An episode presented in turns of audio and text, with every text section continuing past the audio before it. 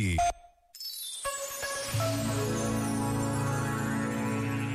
Afirmou em entrevista o Papa Francisco.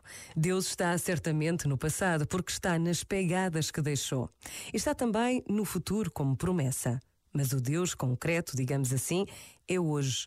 Por isso, os queixumes nunca, nunca nos ajudam a encontrar Deus.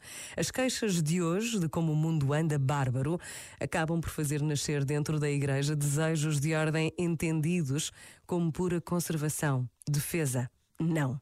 Deus deve ser encontrado no hoje. Este momento está disponível em podcast no site e na app.